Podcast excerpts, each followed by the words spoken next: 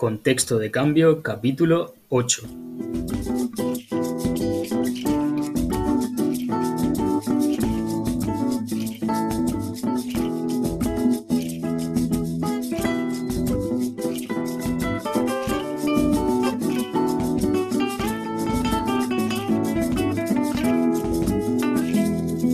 Bienvenidos a Contexto de Cambio, un podcast que nace con el objetivo de acercar la psicología contextual a todas las personas interesadas en conocer un poquito más sobre el comportamiento humano.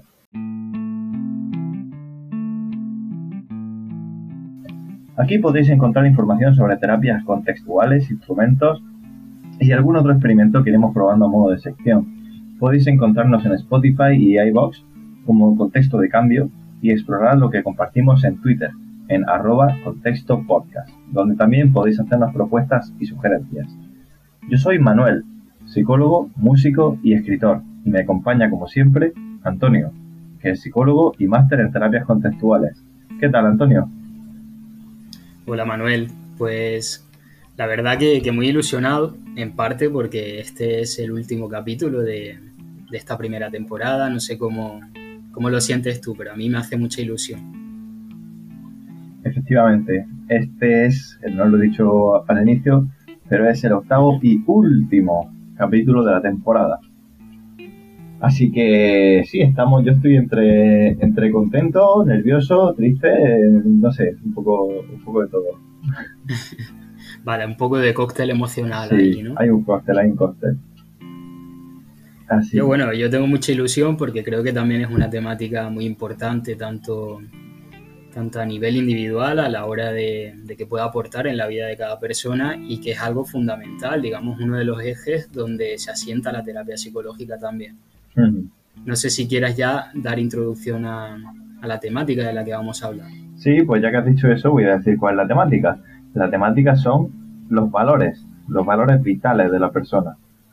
Y para hablar de ello, voy a empezar con. Voy a empezar leyendo un parrafito que me hace muchísima ilusión de leer porque es de la que quizás sea mi novela favorita de entre todos los libros que he leído nunca, que es En la frontera de Cormac McCarthy. Y la frase dice así, uno nunca sabe qué cosas pone en marcha, nadie puede saberlo. No hay profeta capaz de predecirlo. Las consecuencias de una acción son a menudo bastante distintas de lo que uno pensaba Asegúrese de que lo que le mueve en el corazón es lo bastante grande como para contener todos los virajes equivocados, todas las decepciones. ¿Ve usted? No todo tiene ese valor. Bueno, pues en un fragmento tan breve como este tenemos tantos puntos que podríamos completar el capítulo sencillamente analizándolo. Poner en marcha consecuencias, eh, lo que uno pensaba y lo que pasa luego, lo que te mueve, algo que puede sobrepasar la decepción y por último el valor en sí, que al fin y al cabo es el tema de este capítulo con el que cierra la temporada y con el que cierra el párrafo. ¿Qué son los valores y por qué son importantes en terapia? Lo vamos a ir desgranando a lo largo de este capítulo, pero ya hemos ido hablando mucho de ello durante los episodios anteriores. Y había pensado en hacer una introducción larga, como anteriormente, pero creo que no voy a extenderme más para ir directamente a este tema del que hay tanto que decir, no sin antes cerrar de forma geométrica con otra frase, que en esta ocasión es de Schopenhauer, para ir calentando un poco más sobre lo que vendrá. Un hombre puede hacer lo que desee, pero no puede elegir lo que desea. Bueno, antes de entrar en la temática, eh, me gustaría aclarar que no soy un gran lector de Schopenhauer. La frase la conozco porque la ponían de epígrafe en la tercera temporada de, de Dark. No sé si la has visto. Eh, no, todavía no, porque me vi la primera, creo. Y entonces, claro, faltándome la segunda temporada y habiéndose me olvidado la primera, pues tengo que empezar otra vez. Es complicado, es complicado. Ah, la tercera, bueno, eh, no está mal, pero realmente lo que más me gustó de toda la temporada fue la frase esta de Schopenhauer que pusieron al inicio. Cosa que ¿Ah, quizá no dice mucho en favor de la temporada, pero bueno, tampoco está mal. Bueno, pues... Es que tengo que prepararme psicológicamente porque claro, mm, ya viendo la primera que eran tantos saltos y que había que estar tan concentrado en, la serie, mm, como que me tengo que tomar en serio el ver las tres temporadas para, poder disfrutarlo como, como debería. Sí, es mejor ver la seguida. Bueno, pues eh, después de este off topic, vamos directamente a entrar en, a entrar en el tema. Así que Antonio, mira, te lo pregunto así directamente, como quien arranca una tirita. ¿Qué son los valores personales? Pues igual que, en el fragmento inicial, que has dicho que podríamos tirarnos todo el tiempo de este capítulo analizando simplemente cada uno de los componentes de, ese fragmento, eh, con los valores personales te diría lo mismo. Es, algo muy amplio, algo que, no se puede resumir en una explicación breve de un minuto, pero lo voy a intentar, ¿vale? En este sentido, y, sabiendo que, faltaría por completar, podríamos definir esos valores personales como esos horizontes valiosos para cada persona en su vida. Estos horizontes valiosos obviamente vienen de la historia personal de cada uno, de lo que por medio de lo que las circunstancias de nuestra vida eh, nos han hecho formarnos de, o sea, la, idea que nos ha hecho formarnos del mundo, lo que nos han inculcado como importante, han hecho que sea básicamente lo que nos mueve eso que, puede llegar a apasionarnos, eso que queremos llegar a cultivar en nuestras vidas. Esto, claro, he hablado de horizontes al principio porque no es algo que se logra. Es decir, para mí el valor de, ser eh, un buen hermano, por ejemplo, eh, no es algo que yo logro un día y digo, vale, hasta aquí, un tic en mi lista de tareas por hacer y se queda ahí. No, es un horizonte porque siempre, bueno, van a surgir problemas, siempre yo podré mejorar en, ser mejor hermano y, siempre habrá cosas por hacer mientras la vida nos dé tiempo para poder hacerlo. O sea, no es algo que acaba y ahí se queda, sino es algo que está en constante movimiento. Y no es algo que simplemente se desee, no es algo que, que, bueno, que ya lo hemos hablado en capítulos anteriores, no es algo que simplemente yo diga, vale, es importante para mí sino que eso yo tengo que darle peso, tengo que reafirmarlo con mis acciones dentro de, mi día a día. No sé si te vale con esta, con esta definición barra explicación, Manuel. Sí, me vale y además me, me gusta mucho lo que has dicho de horizonte, porque, claro, yo mi idea que tenía de, los valores a la hora de diferenciarlos de las metas es como eh, preguntar, ¿no? A la persona, ¿lo has conseguido? Cuando te dice que tal cosa es un valor, ¿no? Y si te dicen que lo han conseguido, es que es una meta, no un valor. De todas maneras, luego más adelante iremos a eso de las metas. Y claro, lo que has dicho lo de tratarlo como horizonte me parece de, mucha ayuda para entenderlo.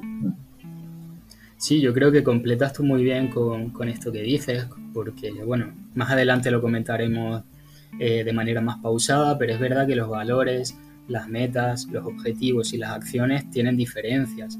Digamos que como que, se diferencian sobre todo en el grado de amplitud que tienen. Porque hablamos de valores personales, pero quizás sería más correcto hablar de valorar, de valorar como, como una acción, porque es una acción.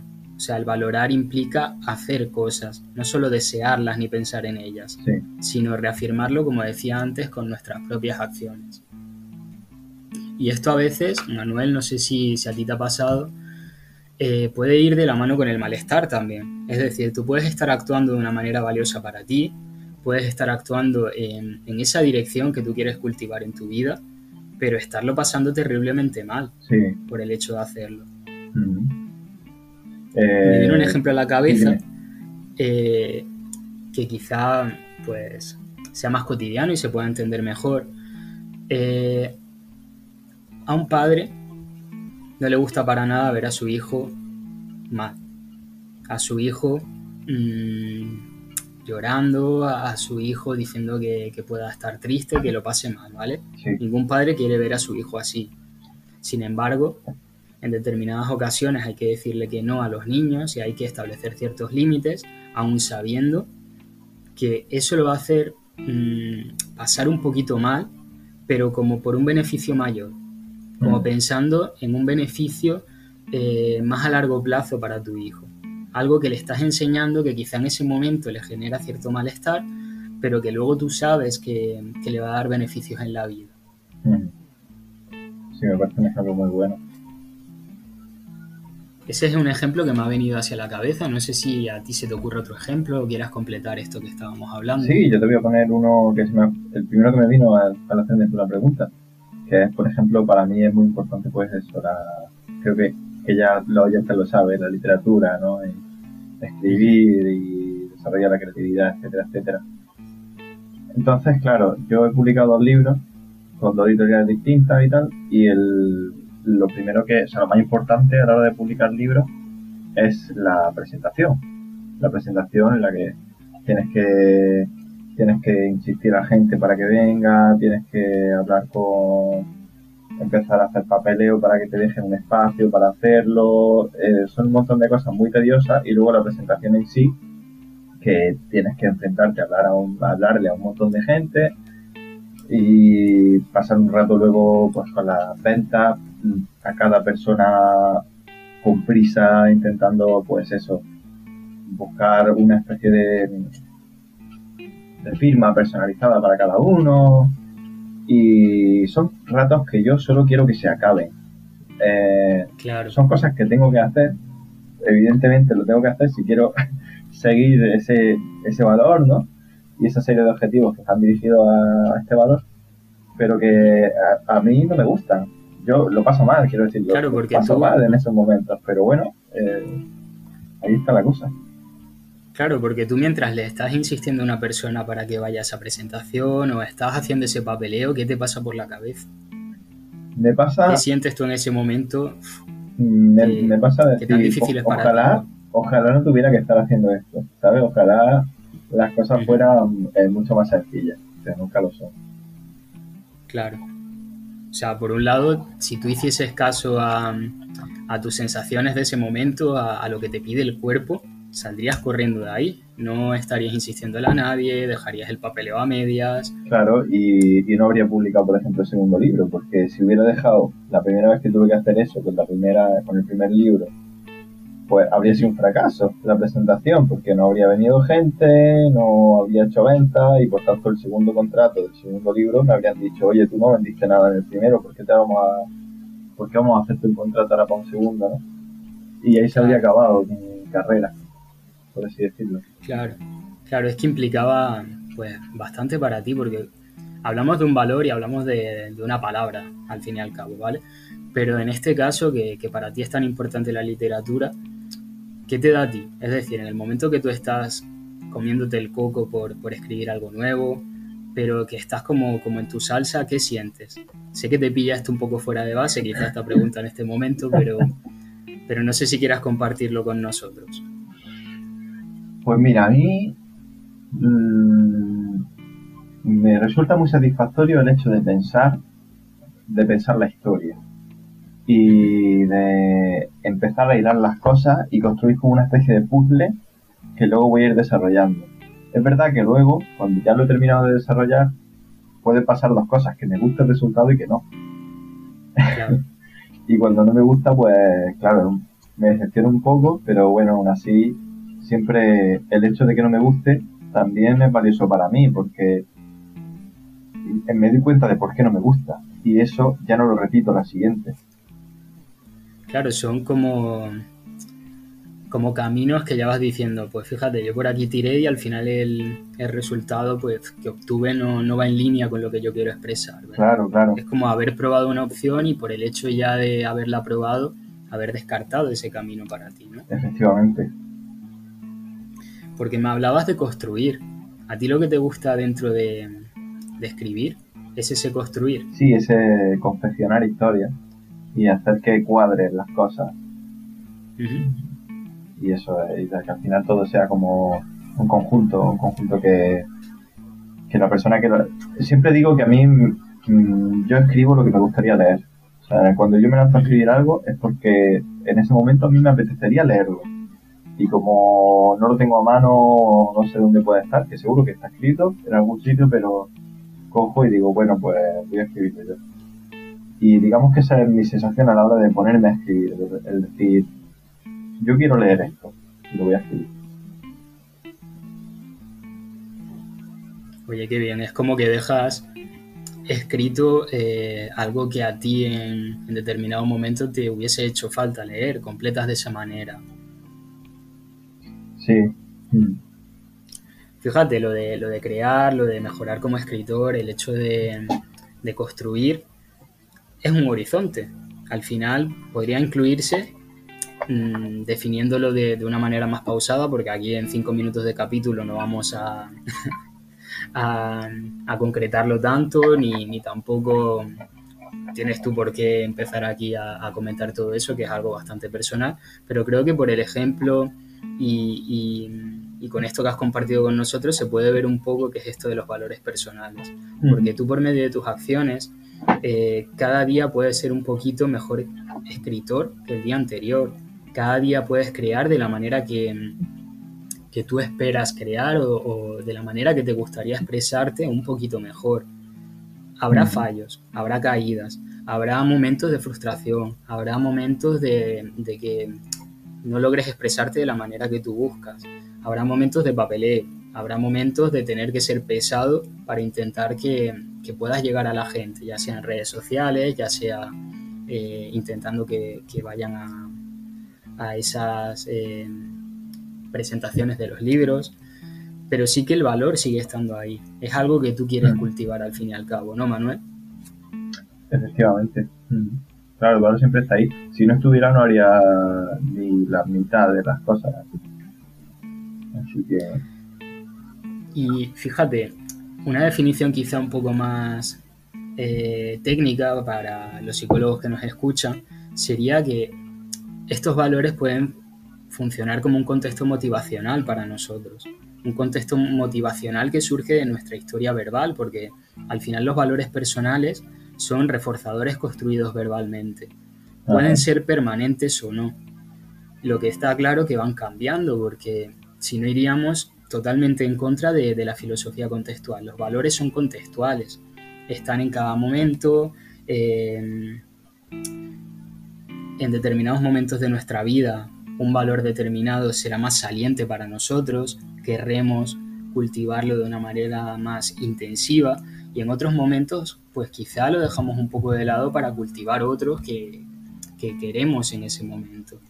Al final, mm, la terapia, así a modo de, adelanto, sería el, el hacer que estos valores sobresalgan de manera jerárquica por todo el malestar que podemos experimentar en nuestra vida con nuestras acciones. Mm. Todos esos ecos de nuestra historia personal que surgen como sensaciones de fracaso, sensaciones de soledad, miedos, ansiedad, tristeza. Es como hacer que eso que nos importa tanto esté por encima de ese malestar para nosotros. Mm. Me llama la atención lo que dices de, eh, de la jerarquía, porque tengo entendido que Ortega y Gasset tenía un libro que no he leído, pero creo que va de esto, que se llama Aproximación a una estimativa. Y, me parece que trata una jerarquía de valores, pero como una jerarquía objetiva de los valores, es decir, ajena al individuo, sino como si los valores ya estuvieran ahí antes y todos tuvieran una jerarquía ya dada. Eh, pero aquí no nos estamos refiriendo a eso, ¿verdad? Con lo de jerarquía. No, eh, con el término jerarquía y, qué bien que hayas hecho esta puntualización porque, porque se me había pasado el, explicar a qué me refería. Estoy hablando en términos de la teoría del marco relacional, de cómo funciona eh, el lenguaje humano a la hora de establecer este tipo de equivalencia, ¿vale? Cuando hablamos de relación jerárquica es intentar eso, que para nosotros a la hora de hacer una acción que pueda ser difícil pero que sea valiosa, demos el paso por el hecho de tener presente esas funciones de valor. No sé si me estoy explicando o estoy metiéndome en un, vocabulario muy técnico quizá. Voy a intentar simplificarlo, ¿vale? Es decir, que mm, volviendo al ejemplo que, que ponía antes, que yo puedo haber tenido una pelea con mi hermana, ¿vale? Que que sea un contexto bastante aversivo para mí, porque sabes que una vez hay una pelea está como ese más rollo de por medio. Pero incluso exponiéndome a, a que a lo mejor me, me, responde con una patada o me responde de mala manera o que yo me pueda sentir mal por lo que ha ocurrido antes, mi paso vaya en dirección de, pues, intentar mm, eh, volver a, trabajar esa unión en la relación como hermanos, ¿vale? Mm, no sé si así se entiende un poquito mejor. Sí, sí, sí. Yo pondré otro ejemplo, de hecho cogiendo un ejemplo que tú pusiste en, uno en un capítulo anterior, que era de, este padre al que le dan miedo los perros, ¿no? Y un, pues, o sea, un valor suyo personal podría ser el hecho de mantener una seguridad personal. Y, y sin embargo hay un perro que, que le tiene miedo y que está atacando a su hija. Entonces están otros valores que le hacen, que están por encima de, ese, de esas necesidades de seguridad personal suya que le hace ir a apartar el perro de la hija, por mucho miedo que, tiene. Claro, y él lo hace y no deja de tener miedo. Él lo hace y, joder, el, miedo sigue estando ahí. Y nosotros no nos centramos en eso desde nuestro punto de vista contextual. Hay otras corrientes que sí, que intentan eh, debatir de manera racional la existencia de ese miedo el intentar que cambie cómo nos sentimos y cómo pensamos. Pero según se ha visto, eso no tiene tan buenos resultados como se esperaba en un primer momento. Hmm. Y por eso mismo, también en protocolos que, que tienden más a la parsimonia, como lo de activación conductual, que con pocos elementos logran un resultado bastante, bastante potente. ¿Se puede explicar esto mejor? Bueno, eh, Antonio, eh, estamos aquí hablando de, los valores, hemos hablado de las jerarquías que se forman entre ellos, de lo que son, lo hemos resumido, pero ¿cómo se gestan? ¿Cómo se desarrollan estos valores? ¿Cómo aparecen ahora que estamos hablando de, este enfoque contextual? Yo creo que es el momento adecuado para hacerte esta pregunta. Pues estos valores, como, como, muchos de, lo que tiene el convivir en sociedad viene de ahí. O sea, nosotros es verdad que, por el hecho mm, de ser animales sociales hay ciertos valores que serán probablemente importantes en nuestra vida, como por ejemplo el, poder conectar con determinadas personas, el poder eh, sentirnos protegidos o conectados con un grupo concreto, pero también se ve que si, por ejemplo, nuestra historia de aprendizaje con los otros es totalmente aversiva, las personas pueden llegar a tender al aislamiento, porque todo lo que le dan los otros son palos, hablando de manera simple, ¿vale? Por tanto, digamos que estos valores personales eh, surgen o, se construyen por medio de nuestras interacciones con los otros y también con lo que personas que para nosotros son eh, relevantes en nuestra vida, tienen cierta credibilidad, nos fomentan, que en la mayoría de los casos son los padres, ¿vale? Lo que nos dicen que es importante en la vida, las reglas sobre cómo funciona el mundo que nos llegan a transmitir, eh, el cómo por medio de, interacciones con nosotros nos fomentan pues maneras de pensar, eh, actividades concretas, por ejemplo, habrá familias que fomentarán mucho el tema de, de la creatividad que comentábamos en el capítulo anterior, el hecho de, poder expresarte de diferentes maneras, de, conectar diferentes cosas, y habrá otro tipo de familias que, que dirigirán la atención y las interacciones a cosas más, eh, entre comillas, útiles, más relacionadas con esa productividad, con ese poder ganarse la vida cuando el niño sea mayor. Al final, resumiendo lo que quería decir es que, se construye eh, con nuestras interacciones con el mundo. No sé si tú lo ves así también o quieras completar de alguna manera este punto, Manuel. Sí, sí, sí, lo veo así. Sobre lo último que has dicho estoy 100% de acuerdo. Y, respecto a los padres, bueno, eh, me da miedo que, que entre aquí gente que no está muy familiarizada con, con el modelo contextual y de pronto nos tome por freudiano, por, decir, hay tanta gente que, con los padres, que sí, que la mayoría de ocasiones es así, pero bueno, también ahora iremos a eso, pueden ir cambiando y, por ejemplo, en la adolescencia muchas veces tiene que ver el grupo de iguales, ¿no? Eh, los valores que tienen ellos como grupo y, y bueno, te, te, a poner un ejemplo de Frank Kafka, que era una persona, pues era escritor, ¿no? Bueno, era abogado, era abogado, realmente escritor, escribía mucho, pero publicó poco en vida.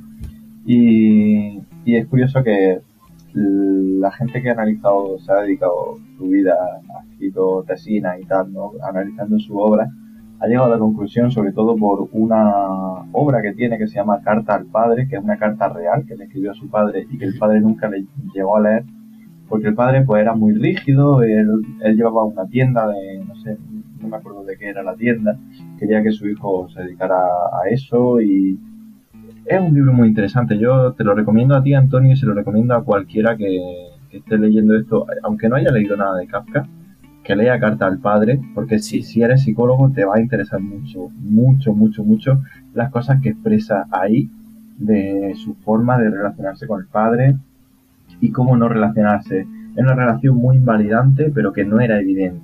Y por eso es tan interesante. Porque no son cosas de, de película, de que el padre oh, te grita siempre y es como muy evidente, ¿no? sino que son situaciones mucho más sutiles. Y, y entonces la, el hecho de que Kafka escribiera tanto uh, era como una forma, es la única forma que él tenía realmente de llegar a emanciparse de su padre y de los valores que él tenía y, que representaba.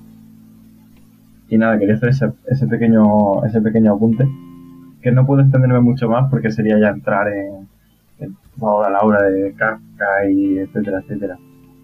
Pero eso, que el padre nunca jamás lo apoyó escribiendo y no fomentaba nada de la creatividad, sin embargo él fue como una especie de reacción contraria a toda esa aversividad que le producía precisamente los valores de su padre. Bueno, pues yo mm, ya me lo habías comentado, pero me vuelvo a, apuntar este título porque, porque por lo que me comenta, o sea, me resulta de mucho interés. Y aquí, con, a ver, sin llegar a conocer eh, toda la obra de Kafka y demás, eh, sí que me llama la atención y que podemos introducir aquí en relación con la temática, esa variabilidad de la conducta, el cómo funciona el lenguaje humano para que un hecho como la relación que haya podido tener Kafka con su padre haya derivado en que haya escrito tanto y de esa manera concreta. Es verdad, como, como comentaba antes Manuel, que no nos focalizamos de manera estricta y rígida en la relación con los padres. Obviamente, es una de las relaciones que más influyen en nosotros. porque, sin duda. Eh, porque el ser humano, al fin y al cabo, nace siendo un ser totalmente dependiente y, que es criado durante bastantes años en un contexto donde las figuras principales eh, sobre las que se va a fijar y, que te educan al fin y al cabo son los padres. Es verdad que luego llega la adolescencia donde pues como que las relaciones sociales de las personas se expanden y demás y, ya pues el criterio de las personas van cambiando. Aunque también aquí es única para cada persona. A mí mm, o sea, me, hace un poco de gracia, siempre me acuerdo de una frase del máster que hice, no me acuerdo ahora mismo quién fue quien lo dijo, que muchos padres cuando eh, acuden con un adolescente a, terapia, empiezan justificando eh, todo lo que le pase o cómo se sienta o las cosas que haga, hablando de es que está en la adolescencia.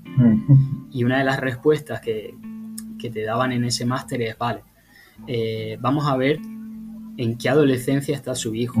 O sea, cuál es la adolescencia de su hijo. Porque no podemos resumir la adolescencia de todo el mundo a una. Mm.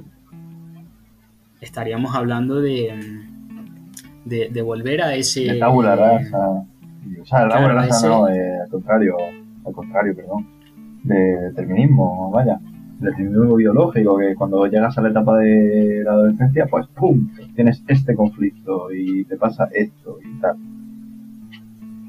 Sí, estaríamos obviando la, gran variabilidad que hay en la conducta humana, lo importante que es la historia única y personal de cada uno, en, luego pues las conductas que desarrollamos a lo largo de nuestra historia.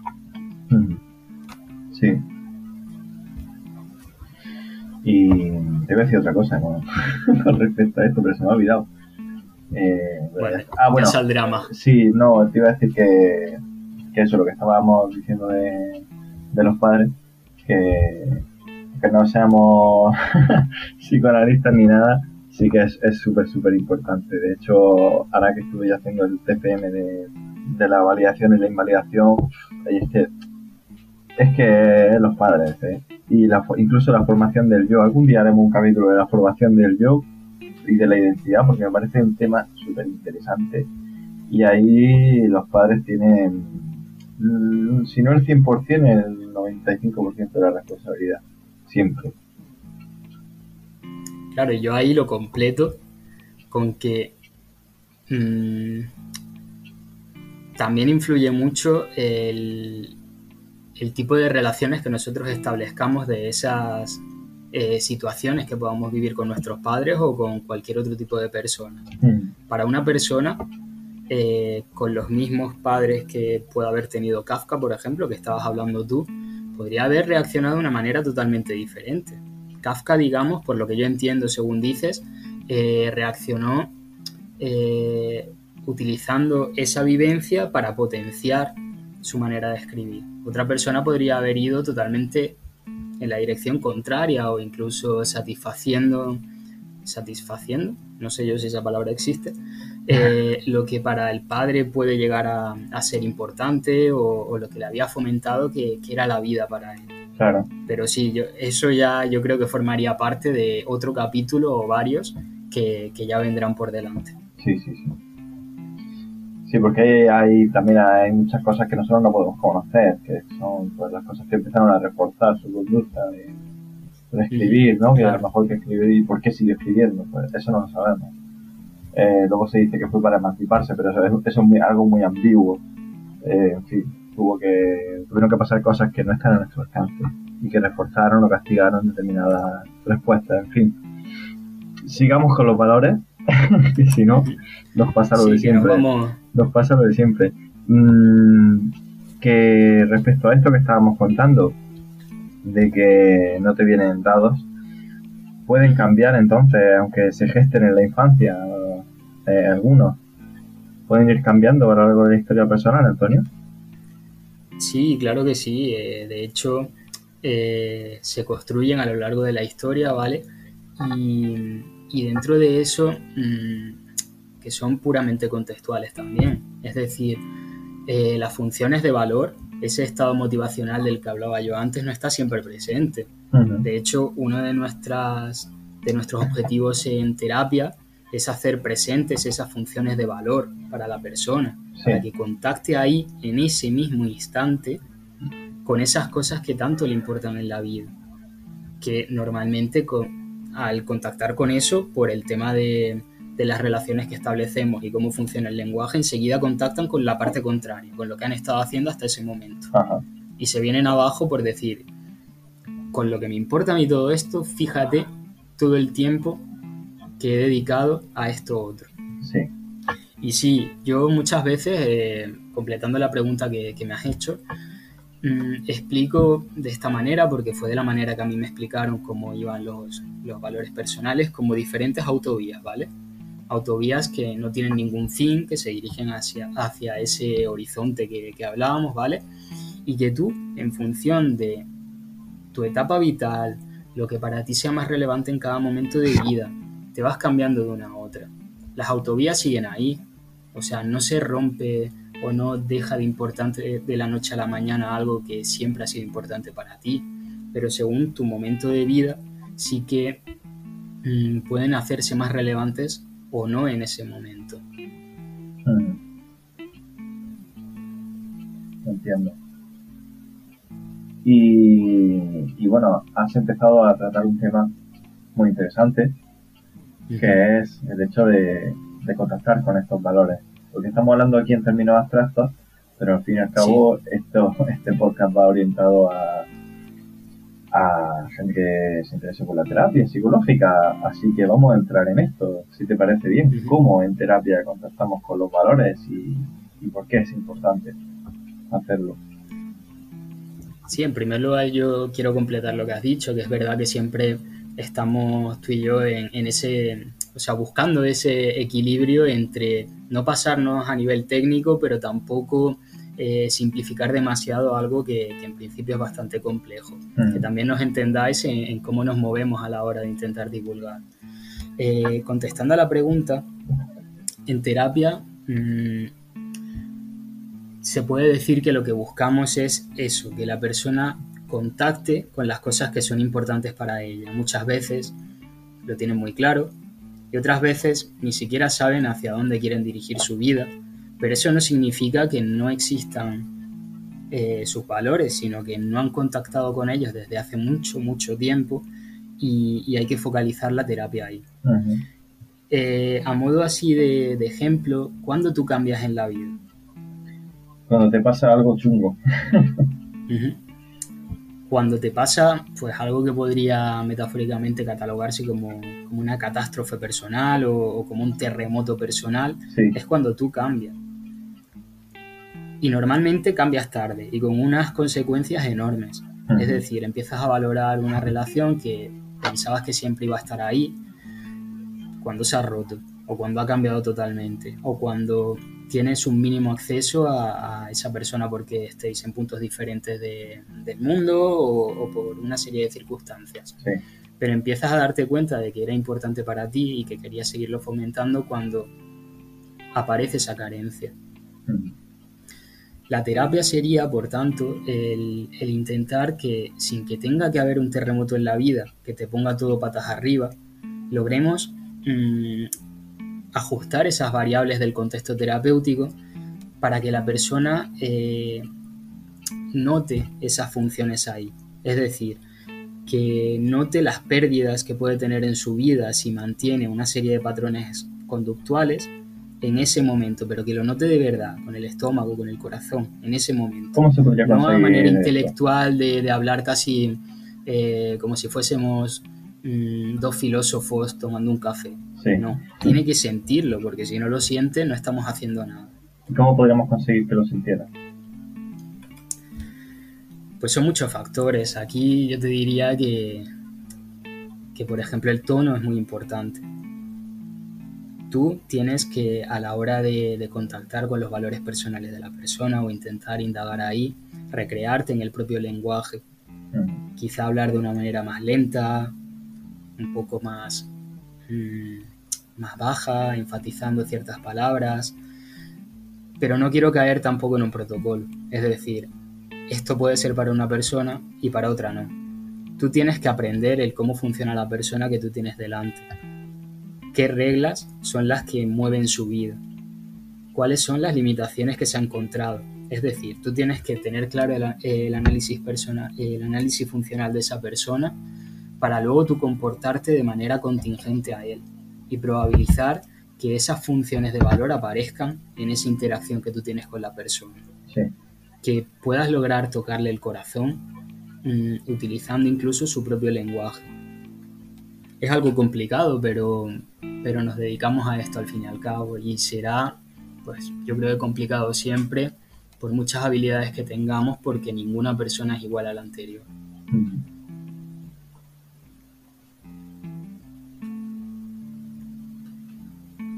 Y, por ejemplo, algún ejercicio así para, para extraer estos valores para traerlo a, consulta? ¿Que te guste particularmente? Eh, sí, ya sé que, intentamos no entrar en protocolos, pero... Sí, sí, sí. Eh, a mí hay ciertos ejercicios que es verdad que tengo más afinidad con ellos, pero yo intento mm, como no llegar a amar ninguno, ¿vale? Porque si no, es muy fácil acomodarse e intentar eh, utilizar siempre la misma metáfora con una persona, el mismo ejercicio con una persona, y ahí estás cayendo otra vez en, los problemas que, siempre se ha caído en terapia.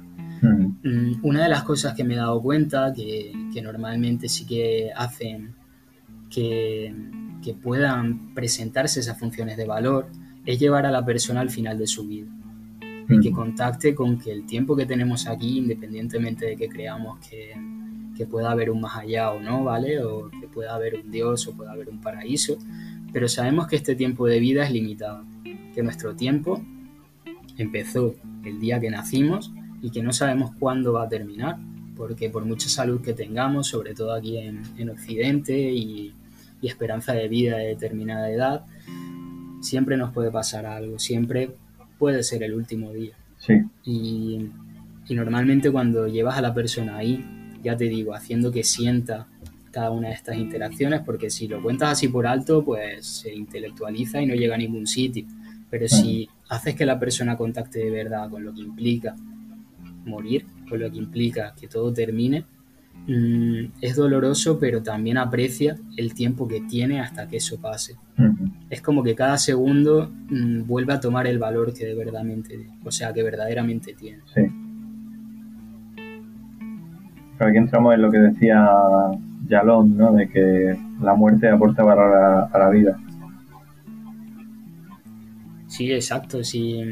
Yo te quería comentar también que, yo tampoco he leído de manera directa a Schopenhauer, pero sí que he entendido un poco de su filosofía en base a un libro que tiene Yalón, que se llama, eh, creo que Un año con Schopenhauer, donde, bueno, que yo lo recomiendo a todo el mundo, en general todo lo de Yalón, porque creo que puede aportar muchísimo por este punto de vista existencial que, él tiene. Y, sí, al final eh, el contactar con la muerte hace que aprecies la vida, como, tú decías. Sí.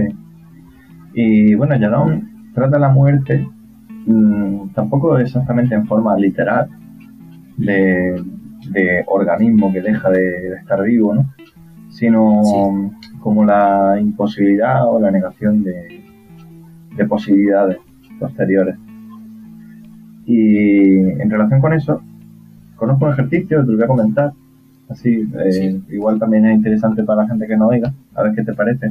Es que la persona mm, traiga 15, o sea, 15 papelitos, ¿no? En los que apunte en cada uno de ellos eh, cosas que fueron muy importantes a la hora de vivirlo.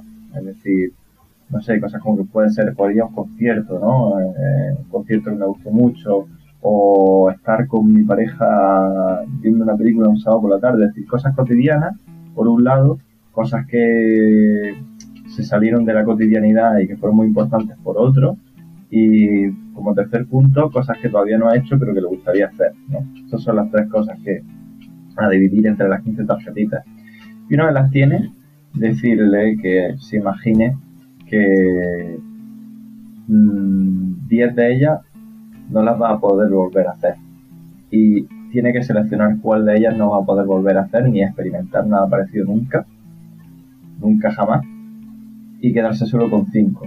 Entonces luego ya con esas 5 resultantes que ha hecho, a raíz de eliminar la otra, que esas 5 son las que se ha negado a no volver a, o sea, a perder la posibilidad de volver a experimentarla, eh, con esas cinco que te han quedado ya experimentas con ellos, o sea, indagas con esa persona cuáles serían los valores que hay ahí, que están implícitos en, esas experiencias que ha puesto.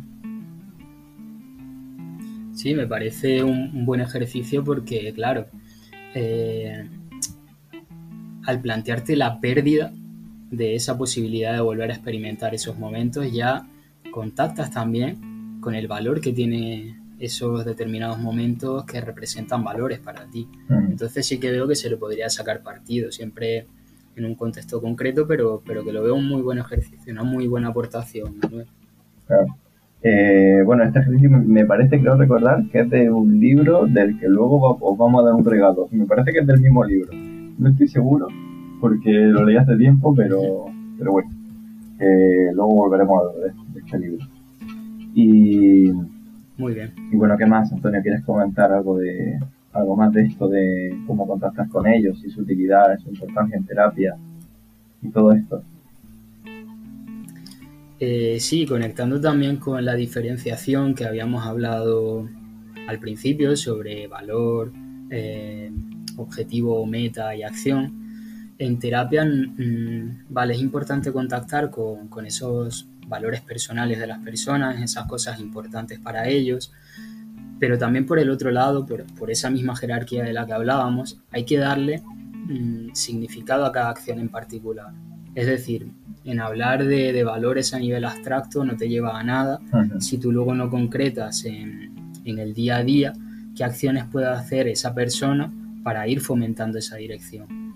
En terapia pues se trabajaría eso con objetivos, que esto sí que se, o sea, que llega a un final, que se concluyen, que se logran, con acciones particulares de este día a día y con los valores que serían horizontes hacia los que podemos ir, pero hacia los que nunca vamos a llegar a, ponerles el tic en nuestra lista, mm. como algo hacia lo que nos dirigimos, pero que, nunca llegaremos al 100% de, de ser buen hermano o de ser buena madre. Siempre se puede ser un poquito mejor. A mí en este sentido me gusta relacionar estos tres conceptos de la siguiente manera, que es decir, que los valores sugieren metas y las metas sugieren acciones. Eh, sí, lo veo muy bien esto que dices, pero yo creo que al contrario también se podría. Hmm. Es decir, que la persona te llegue a, a consulta hablándote de una acción concreta Sí, de que haya sido pues A, mí, a mí me gusta mucho jugar al pádel. Y no sabe ni por qué, ni, ni qué le da, ni, ni, qué valor hay detrás. Mm. Pero cuando indagas un poco, sí que puede relacionarse esa acción suelta con un valor. Y entonces esa misma acción eh, como que adquiere más significado al haber conectado a la persona con, con esa importancia vital o, o, ese horizonte vital, esa acción que en un principio estaba suelta en su día a día. Claro. Mm. Y bueno, tiene, tenemos aquí en el, guion, has apuntado una frase de Sherwin Nuland, que no sé quién es. Y si quieres leerla o la, te la leo yo, la lees tú y la comentamos. Sí, léela tú, si quieres y, y, comentamos sobre, sobre ella. Pusiste aquí, al sabio consejo eh, de que hay que vivir cada día como si fuera el último, había que añadir la recomendación de vivir cada día como si fuésemos a permanecer en la Tierra siempre. A mí me parece una, frase genial esta que, hemos seleccionado. Esta aparece al principio de uno de los capítulos que, va relacionado con los valores personales del libro verde de ACT, de, Carmen Luciano y Kelly Wilson, mm. la terapia de aceptación y compromiso. Y a mí eh, lo que me transmite esta frase es esa importancia de siempre tener en mente ese horizonte de valor, de aprovechar cada día de una manera valiosa. Porque si vivimos a corto plazo, a, total, si me voy a morir. Claro, es como eso de ah, que mata todo, si da igual. Claro, podemos caer en, ese, en esa especie de, de hedonismo autodestructivo. Mm. Y esto, vamos, esta frase yo te la podría relacionar incluso con, conductas eh, de tipo ecologista, porque vale, tú dices, total, el mundo está mal, pero me voy a morir, que se, que se curren otros la solución cuando, cuando ya no puedan vivir aquí. Claro. Pero claro, si vivimos con ese pensamiento detrás, ¿qué tierra le vamos a dejar a los que vienen? Y luego con acciones que, que si se conectan con, cuidar de, esta tierra o, cuidar de, este planeta, acciones tan simples en nuestro día a día como reciclar o, o, intentar utilizar menos el coche, le podemos dar un significado como, como puede ser ese, el cuidar del planeta en el que vivimos. Habría que buscar qué valor habría detrás. Sí, me parece una, una reflexión muy buena. Eh, un aporte muy bueno, ¿eh? porque normalmente siempre está solo la última, o sea, en los azucarillos, quiero decir, cuando vas a tomarte un café y te pones un azucarillo, solo viene la primera mitad de esta frase, que es lo de que hay que vivir cada día como si fuera el último. Pero claro, eso tiene unas consecuencias terribles. Claro, la, la que al fin y al cabo, cuando hacemos análisis funcional es lo que vemos, es como que sí, a corto plazo se hacen cosas que funcionan, pero olvidamos el a largo plazo. Y, bueno, ya sabemos lo que pasa. Pues sí. Eh, bueno, y al hablar de, de valores, que antes mencioné lo del libro este de, de Ortega y Gasset, que, no he leído, pero que sé que va de eso. Mm, me surge otra duda. Eh, ¿Hay valores éticos o valores que no sean éticos? ¿O qué pasa cuando, cuando son valores que, digamos, socialmente no están bien, bien vistos? O, En fin.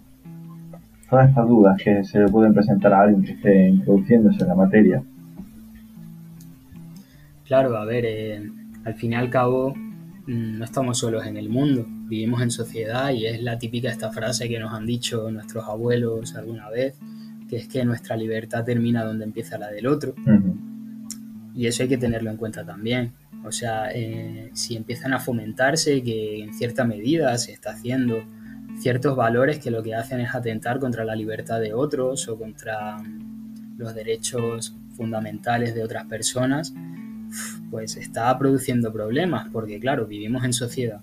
Al final lo que estamos logrando es que se impongan unos sobre otros, que haya una lucha y, este tipo de cosas, pues como especie no nos van a llevar muy lejos.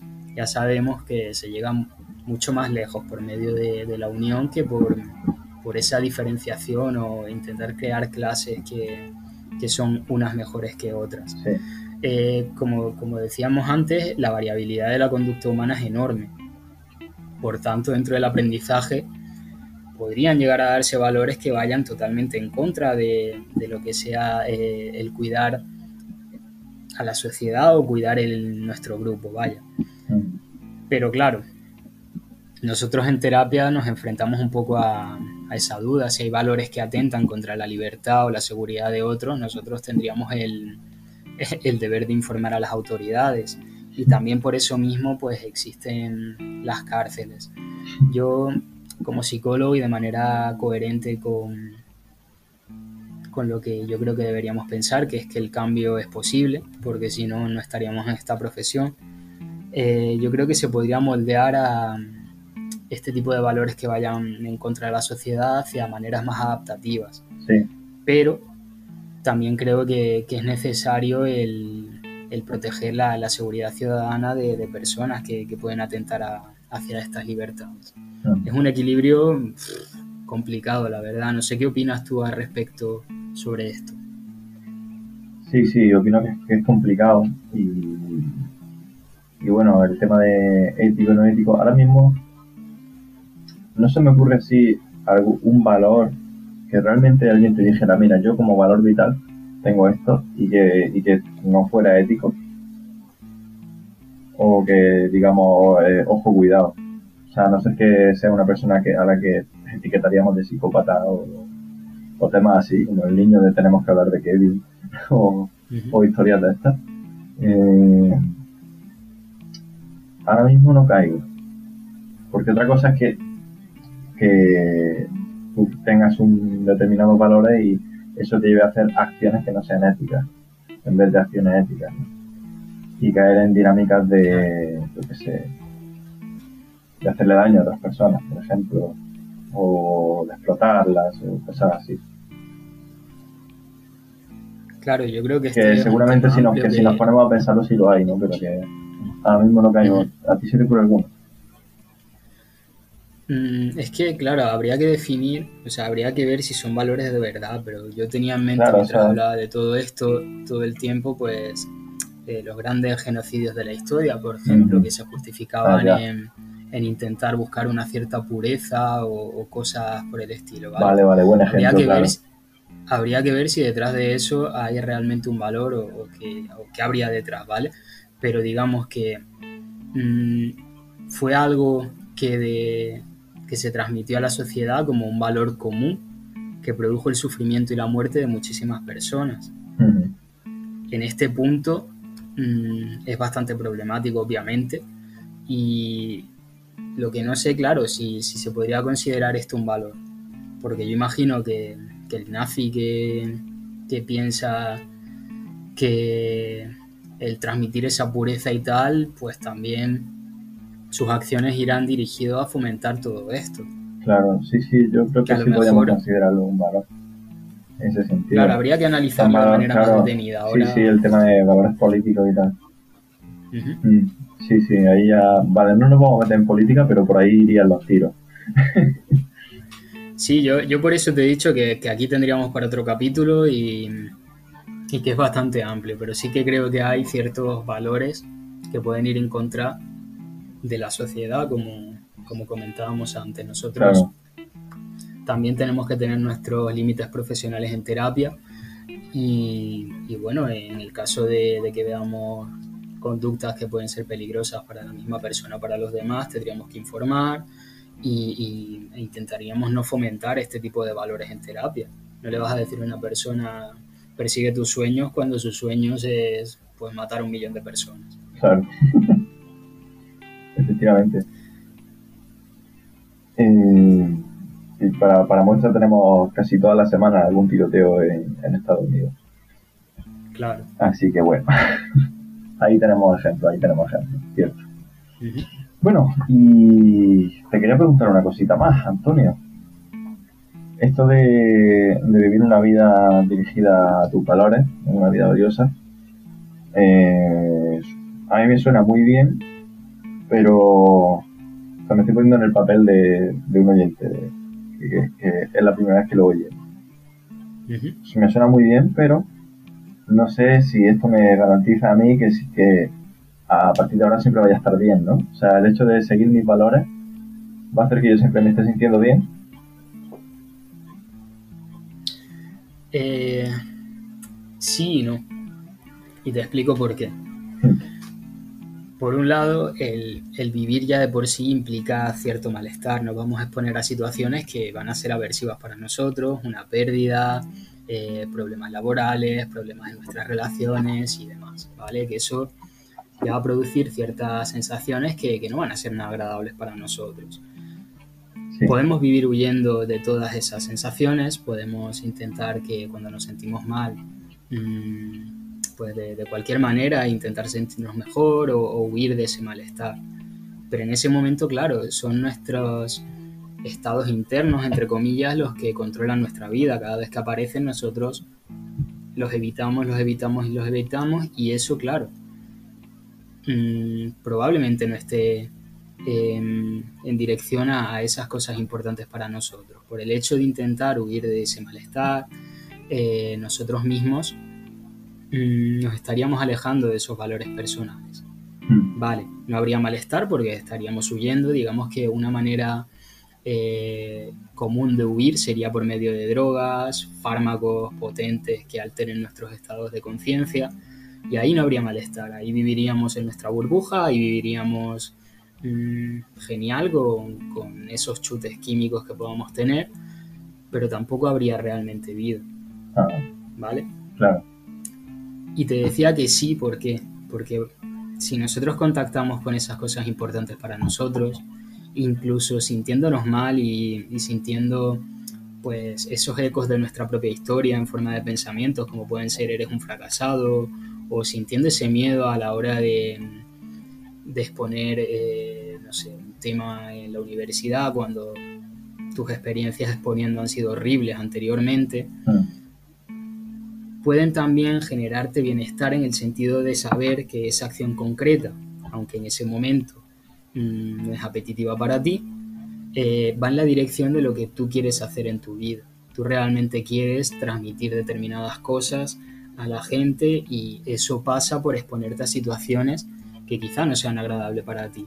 Podemos incluso utilizar el ejemplo que tú ponías antes, el, el hecho de tener que hacer papeleo, el tener que ser Mm, un poco pesado con la gente de cara a la presentación de tus libros. incluso exponerte a decir, con todo montado, con todo el esfuerzo detrás y tal, ¿y si no viene nadie? Y me voy aquí solo. ¿Y si no sale bien?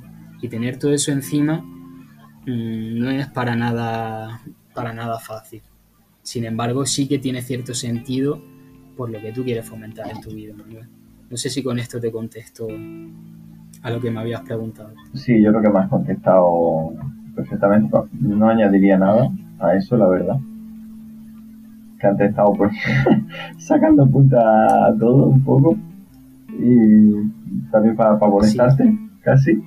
Pero a esto ya te lo dejo, te lo dejo tal cual lo has dejado tú. Yo quiero completarlo con el ejemplo que has puesto tú antes de, del padre que tiene miedo a los perros y y se expone a ellos por el hecho de, proteger a su hija, que en ese momento es mucho más importante que el miedo que pueda tener, mm. Eh, hablando de un término que, también está muy manido, que muchos psicólogos eh, lo están utilizando como bandera sin realmente explicarlo bien, que es el término de aceptación. Sí. La aceptación siempre se da y tiene que darse en un contexto de valor.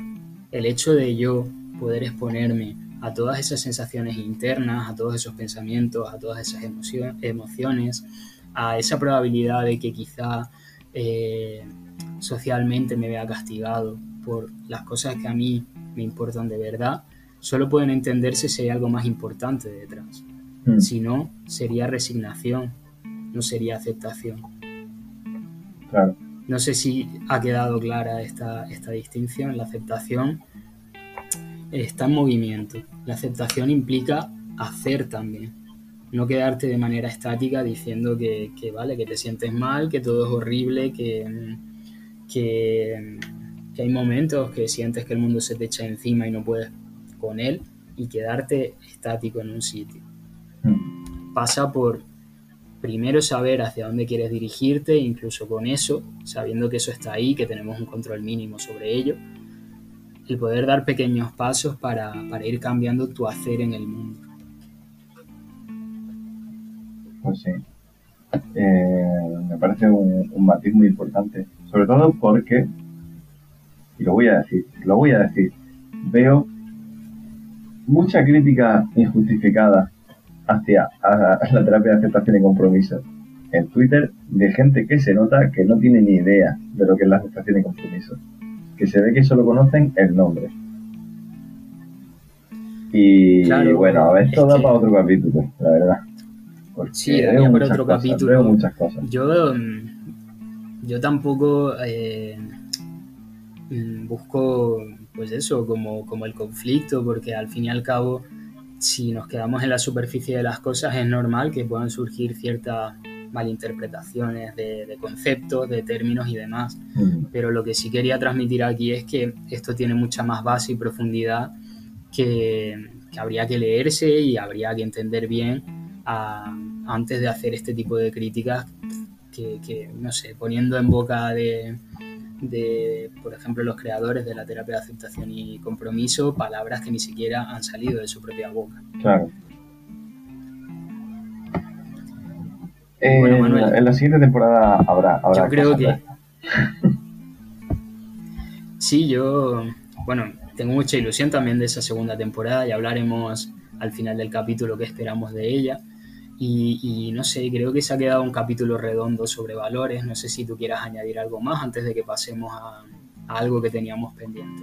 Eh, no, yo de momento no, no añadiría nada más respecto a los valores. Así que vale, pues yo doy el tema por Vale, perfecto.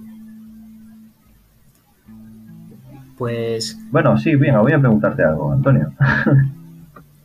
¿En qué momento? Sí, dime. ¿En qué momento en terapia conviene clarificar valores? ¿Cuánto hay que esperar? ¿Primera sesión, entrevista inicial, eh, antes o después de la disciplina creativa? ¿Cuándo? ¿Durante toda la sesión? O sea, durante toda la terapia. Pues yo te voy a responder con el comodín más ajustado que tenemos todos los psicólogos, em, con el empieza por depende. Exacto, es que depende. Claro. No hay protocolos rígidos. Sabemos que hay unas bases, sabemos lo que queremos lograr, hay que tenerlo en mente, pero mm, los valores hay que tocarlos y en cada sesión hay que tocarlos un poco, eso está claro. Pero sesiones exclusivas de valores, pues podrían tenerse desde la primera interacción con la persona o en la tercera o cuarta sesión. Eso varía un poco en función de, del propio proceso terapéutico, de las propias interacciones que tú vayas teniendo con la persona. Porque tenemos el objetivo en mente, pero tampoco tenemos un patrón rígido de, de las sesiones de me da igual lo que me devuelva la persona, que yo tenía planificado, que hoy quería hacer eh, clarificación de valores y me da igual lo que hubiese pasado, ¿no? Hay que adaptarnos un poco, como también se, explica muy bien en, la psicoterapia analítico-funcional, a las conductas que la persona nos devuelve en terapia para hacer un cambio en ese mismo contexto. Sí.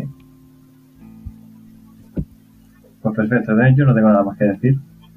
Así que si quieres pasamos a, a la sección que teníamos aquí atrasada. Perfecto, pues pasemos a ella. Bueno, pues es la sección de, ya sabéis, Magufo Andreu o Rafael Santandreu. en la que decimos una frase suya y al siguiente episodio respondemos si era suya realmente o era de, otro contexto totalmente diferente. El caso es que hoy no vamos a decir frase nueva, porque este es el último capítulo de la temporada, así que mm, no vamos a sacar un episodio dentro de dos semanas en el que demos una respuesta. Así que nos vamos a limitar a responder a la anterior, a la que pusimos, que era Antonio léela tú. Sí, la frase era, el ser humano define su realidad mediante el sufrimiento.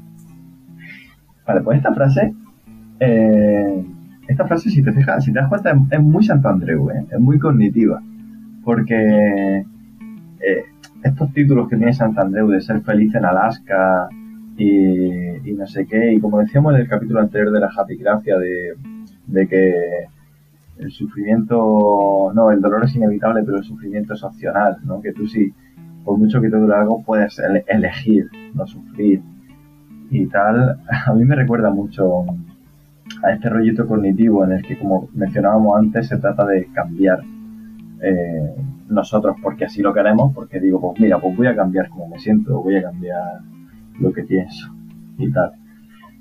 Y, bueno, a mí también también me recuerda mucho a, la línea que podría llevar Santandreu, aunque es verdad que, el malestar y, ciertos momentos difíciles de nuestra vida pues, pueden llegar a definirnos, pero nos pueden llegar a definir, en mi opinión, eh, igual o, incluso menos que esos momentos realmente felices, llenos de pasión y que nos aporten también en la vida. No creo que, que todo sea blanco o negro. Claro, claro.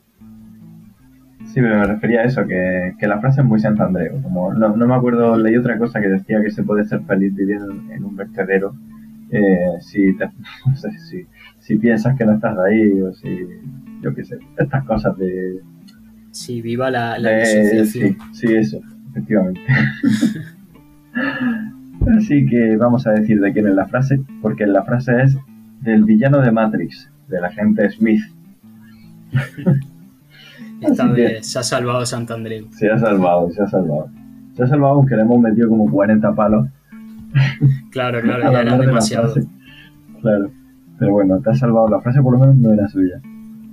Así que no sé si quieres añadir tú algo más, Antonio, pasamos al regalo. No, yo creo que ya podemos pasar al, regalo, a este último regalo de esta primera temporada, Manuel. ¿Qué, ¿Qué, nos traes como regalo hoy? Pues mira, os traigo en relación con los valores eh, una, una, cosita que os podéis imprimir y tener a mano en vuestra, vuestra consulta, porque sirve para clarificar los valores.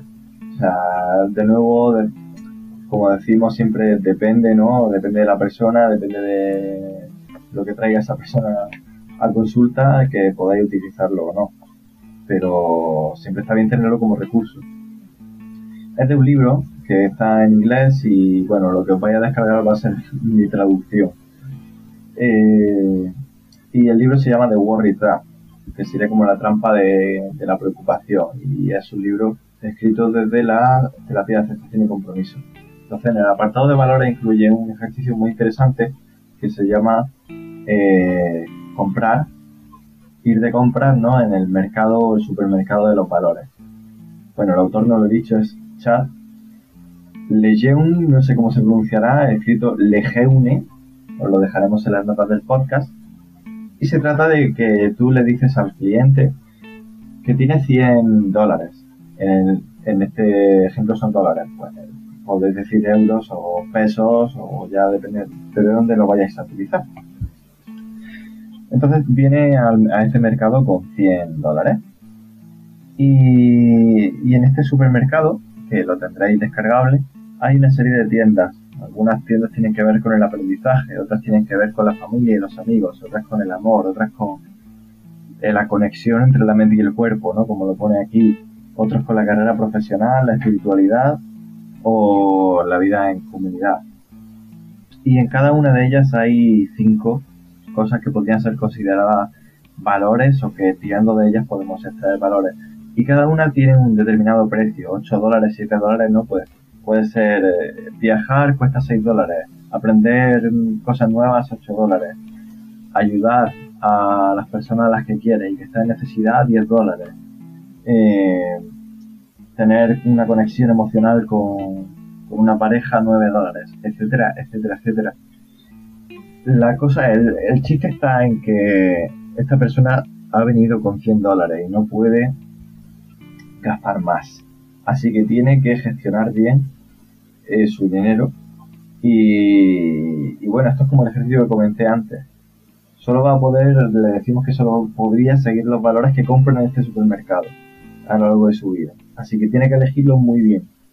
Y entre esos que elija, que pues será como una listita de la compra o te los tachará o, como ya lo enfoque, lo enfocará cada uno de una manera distinta, pues ya podéis empezar a trabajar los valores con lo, viendo qué es lo que ha escogido de todo lo que podía con esos 100 dólares. ¿Quieres comentarlo, Antonio? Eh, sí, yo quiero aquí hacer dos puntualizaciones, si me deja. Sí, sí, por supuesto. que bueno, en el ejercicio es verdad que, que se habla de dólares, pero yo creo que a nivel de recomendación personal, ¿vale? Yo lo introduciría mejor como, como un tiempo. Sabemos que en nuestra vida tenemos un tiempo limitado y hay cosas que para nosotros son importantes en nuestra vida.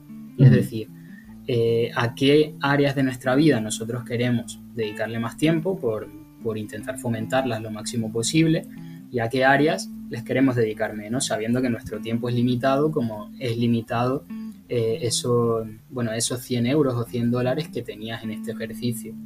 Porque claro, está muy bien eso de, de poder saber que hay cosas importantes en nuestra vida que queremos fomentar y que hay acciones que nosotros podemos hacer en nuestro día a día que, digamos, cultiven esa dirección que nosotros hemos elegido.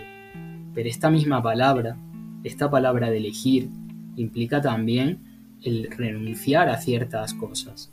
Es decir, por el hecho de yo querer eh, enriquecer pues, la relación con mi familia, quizás en ese momento esté descuidando pues mi relación con mis amigos o quizá le esté dedicando menos tiempo al aprendizaje que es importante para mí o a la formación.